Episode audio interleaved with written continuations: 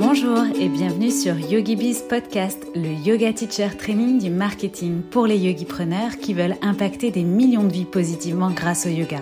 Je suis Cécile, coach et accompagnatrice digitale spécialisée pour les professeurs de yoga. Et chaque semaine, je vous délivre des inspirations, stratégies et conseils marketing éprouvés et applicables immédiatement pour vous construire un business de yoga authentique et rentable grâce aux opportunités du web. C'est parti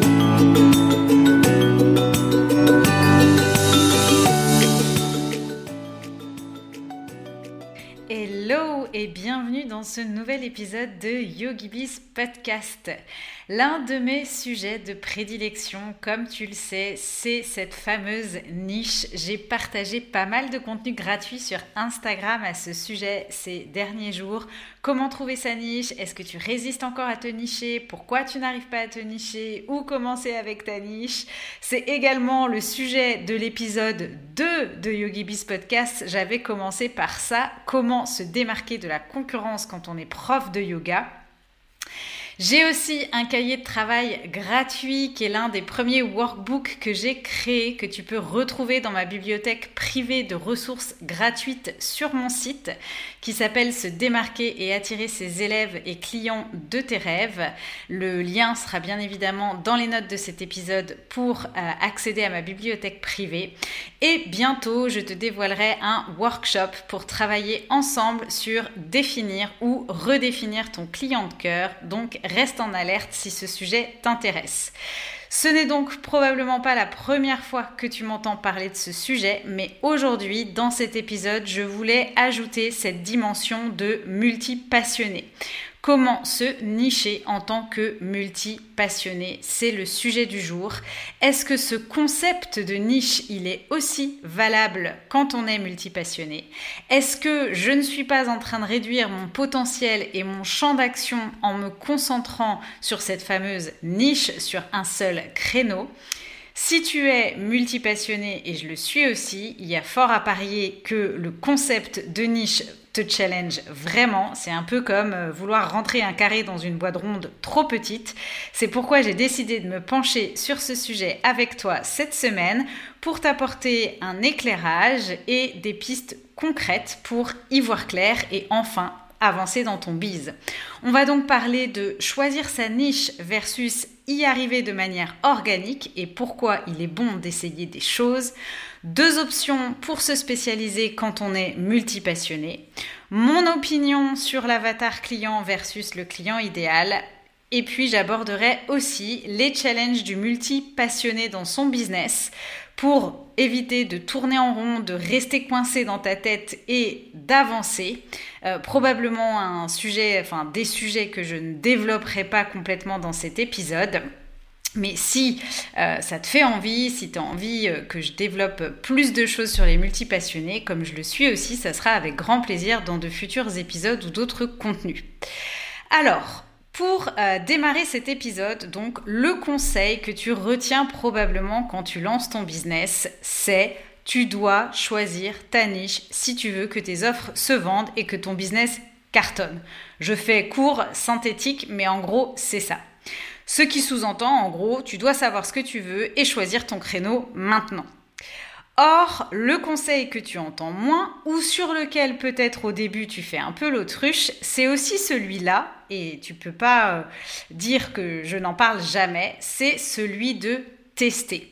Et par exemple, pour les profs de yoga, je dis souvent au tout début de ton activité de saisir les opportunités de donner les cours qui se présentent à toi, de pas hésiter à envoyer des messages au monde entier dans tes contacts pour dire que tu es prof de yoga et euh, que tu peux proposer tes services, de pratiquer toi-même, de continuer à te concentrer sur ta pratique personnelle et euh, bah, justement hein, d'envoyer euh, ces messages à tous tes contacts pour avoir tes premiers clients avec pour objectif justement de trouver ce qui te fait vibrer et de définir ton identité de prof de yoga, par exemple, de définir ton identité business. Je pourrais, euh, pour un freelance en business ou pour n'importe quoi, dire la même chose, saisir les opportunités de euh, bah, faire, euh, faire plusieurs travaux pour des clients différents, d'essayer différents formats, de, tester plusieurs choses, d'avoir ses premiers clients et du coup de voir bah, ce qui te fait plus vibrer, quel format tu préfères, quel sujet tu préfères traiter, avec quel type de client tu préfères travailler. Donc, euh, prof de yoga, thérapeute, coach, euh, freelance, peu importe, c'est vraiment l'idée de euh, venir tester des choses au tout début de ton activité très rapidement quand tu te lances en fait et de trouver ce qui te fait vibrer et de venir grâce à ça en fait définir ton identité business. J'insiste à cette étape-là sur le mot trouver justement parce que contrairement à choisir sa niche, on voit dans ce processus que c'est euh, notre niche finalement qui va venir se définir de manière organique, naturellement.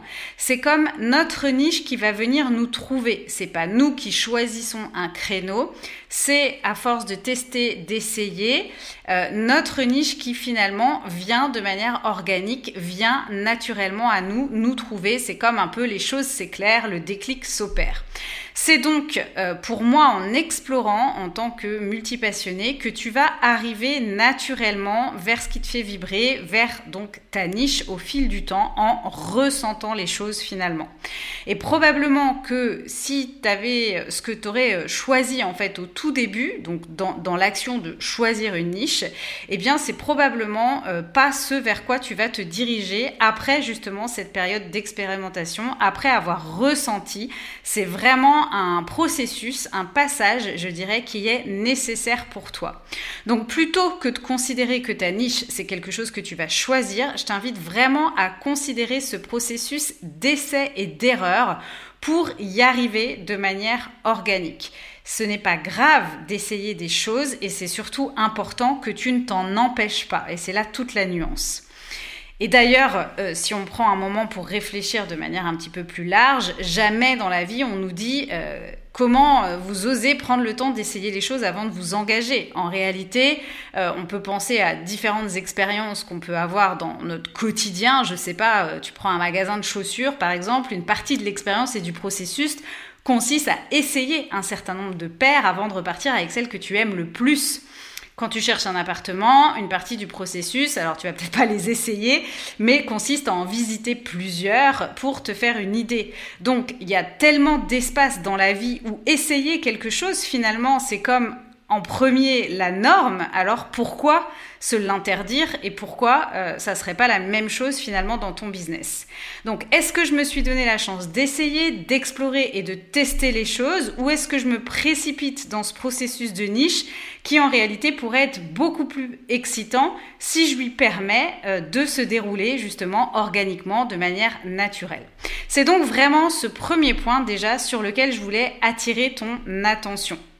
Évidemment, derrière, hein, ça nécessite aussi un mindset de euh, ok, je vais pas euh, trouver euh, tout de suite la réponse à ma niche, je, je, vais passer effectivement par ce processus d'expérimentation. Ce conseil, il serait pas complet sans le point suivant, puisque par définition, il y a des choses que plus, il y a des chances, pardon, que plusieurs choses te plaisent, que plusieurs choses te passionnent. Donc, l'étape suivante, c'est de voir comment tu peux faire des ponts entre tes idées. Alors, il se trouve que la majorité des multipassionnés euh, arrivent euh, un petit peu genre par arborescence hein, à justement créer assez facilement des liens euh, entre toutes leurs idées, entre plusieurs concepts, entre donc plusieurs passions. Donc vraiment, le sujet, c'est OK, j'ai plusieurs domaines de prédilection ou plusieurs choses qui me passionnent In fine, derrière ces outils ou derrière ces activités ou derrière ces tâches, quel est le fil conducteur entre ces différentes passions sous lesquelles je pourrais venir regrouper finalement mon positionnement, sous lesquelles je pourrais euh, venir regrouper comme euh, une phrase qui explique clairement finalement ce que je fais, même si à l'intérieur de ça, bah, il y a peut-être plusieurs outils, plusieurs offres différentes, euh, plusieurs parties pris, etc. Donc ça, c'est vraiment le premier point euh, d'expérimenter ce processus d'essai-erreur pour trouver quelque part ta niche de manière organique. Et puis ensuite, si euh, il y a plusieurs choses qui te plaisent, c'est de venir comme trouver le pont, le fil conducteur entre toutes ces idées. Sans transition, j'en viens donc aux deux manières de se nicher quand on est multipassionné. La première manière qui fait écho justement quelque part à ce fil conducteur, c'est ce que je vais appeler la niche parapluie. Donc on imagine un parapluie en fait qui vient recouvrir bah, plusieurs choses hein, que je peux mettre à l'intérieur euh, sous mon parapluie. Donc, tu as probablement beaucoup d'idées et avoir la possibilité aussi de changer, de varier, de créer des nouvelles offres régulièrement, ça peut être pour toi quelque chose d'essentiel pour le fonctionnement de ton énergie. D'ailleurs, si aujourd'hui tu es épuisé dans ton bise hein, en ce moment, c'est probable que ce soit peut-être parce que tu restes figé dans une idée ou dans une offre qui en réalité ne te convient plus. Donc, quand tu as trouvé ce fil conducteur, c'est-à-dire le point de rencontre entre euh, tes talents, tes passions, ton expérience et les personnes que tu souhaites idéalement servir, eh bien à ce moment-là, je t'invite à venir créer cette phrase de positionnement qui sera comme en fait ton parapluie, donc autour de ce fil conducteur. Et ce parapluie va te donner la liberté de proposer plusieurs choses à l'intérieur pour mes acolytes HD, hein, pour savoir quelles sont ces choses que je vais mettre à l'intérieur, j'ajouterai que c'est ce que votre autorité va vous inviter à faire, mais bon, ça c'est un autre sujet que je réserve au Human Design. Donc en tout cas, l'idée à l'intérieur de cette niche parapluie, entre guillemets, c'est justement de pouvoir euh, venir euh, y mettre plusieurs choses en dessous, on va dire, à l'intérieur. La secret sauce pour que ça fonctionne bien à l'intérieur de cette niche parapluie, c'est de créer et de euh, bien être vigilante que toutes les offres que tu vas créer à l'intérieur de cette niche parapluie, finalement, soient bien spécifiques. Des offres où tu vas être hyper clair sur la transformation que chacune de tes offres apporte et donc qui, euh, qui est la meilleure personne pour euh, finalement euh, profiter de cette transformation euh, et pour qui toi tu es la, meilleure personne que tu vas pouvoir accompagner et guider. Et à ce moment-là, du coup, tout va pouvoir cohabiter quelque part avec fluidité puisqu'on a donc notre parapluie et en dessous nos offres qui peuvent être très différentes, très spécifiques, avec des transformations très claires.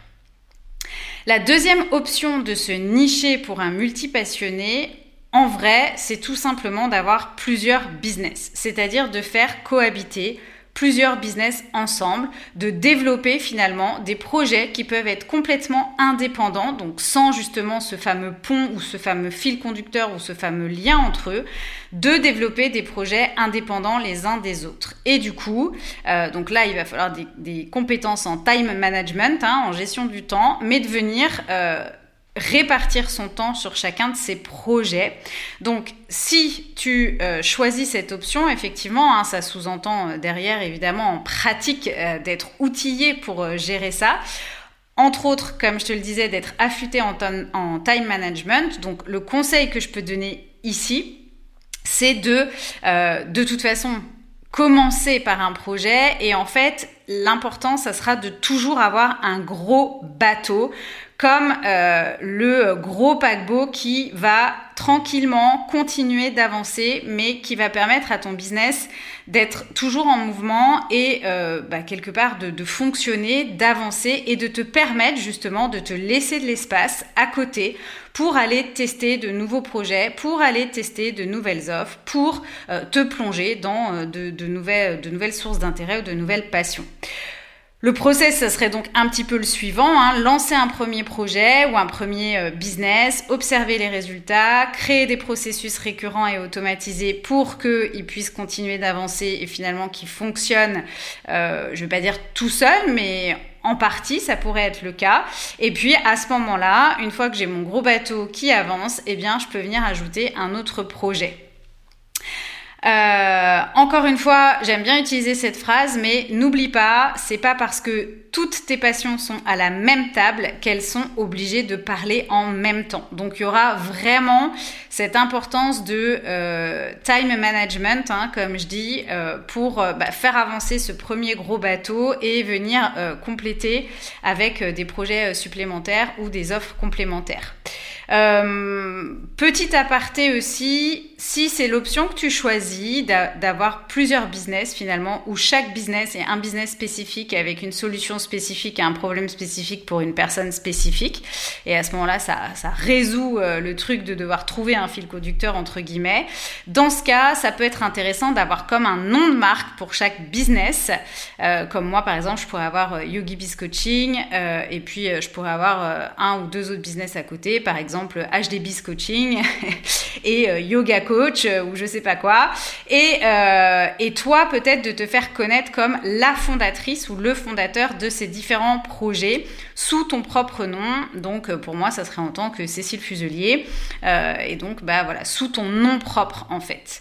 Ok, donc l'idée dans cette option-là, hein, ou dans ces deux options même finalement, c'est de build your own box, bâtir ta propre boîte carrée à toi dans laquelle tu vas pouvoir finalement rentrer. Euh, un autre point important euh, quand on est multipassionné, c'est d'acter, hein, euh, et, notamment au niveau de ta niche aussi et de ton positionnement et de tes business, que tout va évoluer dans ton business. Donc là aussi, hein, ça requiert pas mal de, travail sur les peurs, sur le mindset. C'est des choses que je travaille notamment beaucoup avec le Human Design. Mais effectivement, c'est quelque chose qu'il faut acter, qu'il faut considérer, qu'il faut reconnaître en tant que multipassionné.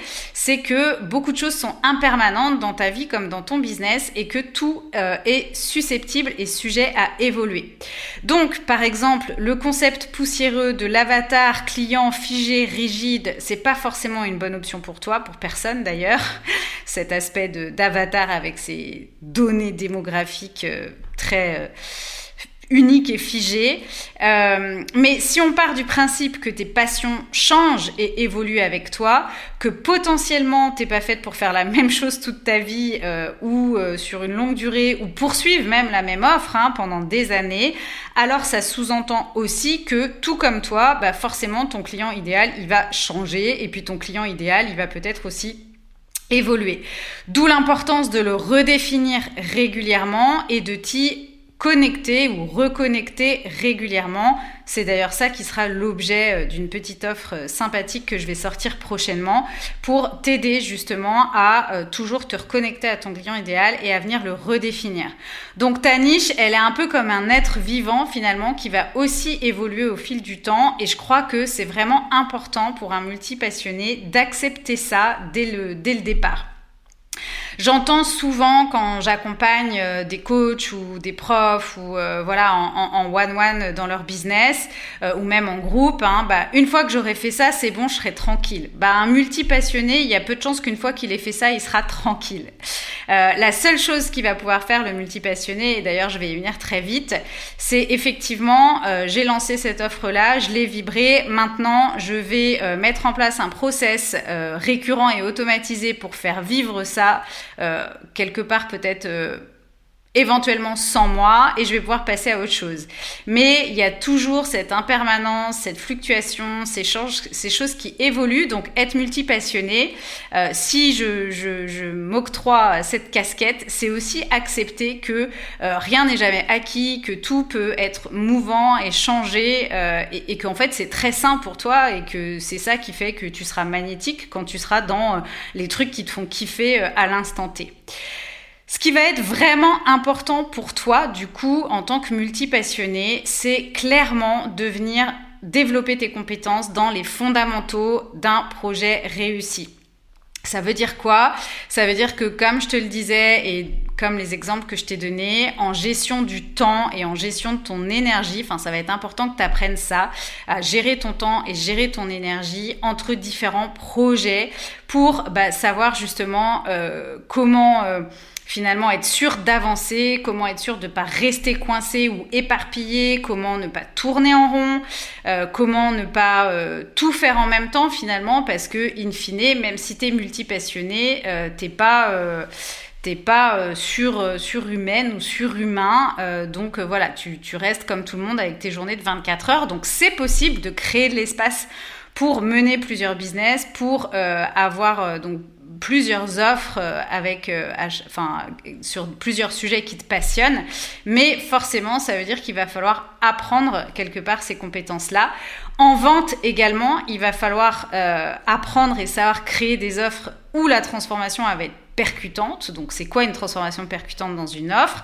Savoir créer aussi des containers évolutifs, c'est-à-dire savoir mettre en place justement ces fameux processus récurrents, sécurisants, autrement dit de l'automatisation, qui vont permettre de faire tourner tes différents business Ok, euh, ou euh, d'automatiser tes différentes offres, ce qui va permettre de pouvoir répondre à tes envies, en fait, d'en changer peut-être régulièrement.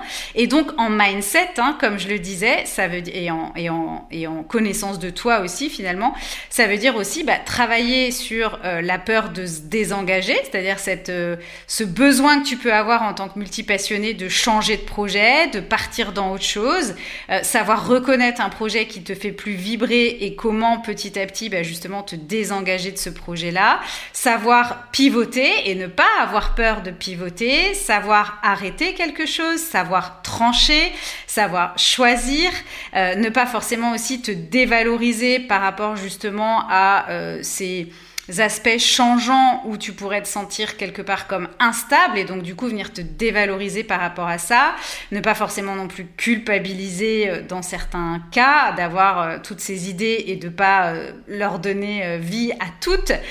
donc vraiment gérer tous les excès de mentalisation que tu connais probablement en tant que multipassionné puisque probablement que tes pensées n'arrêtent pas de tourner.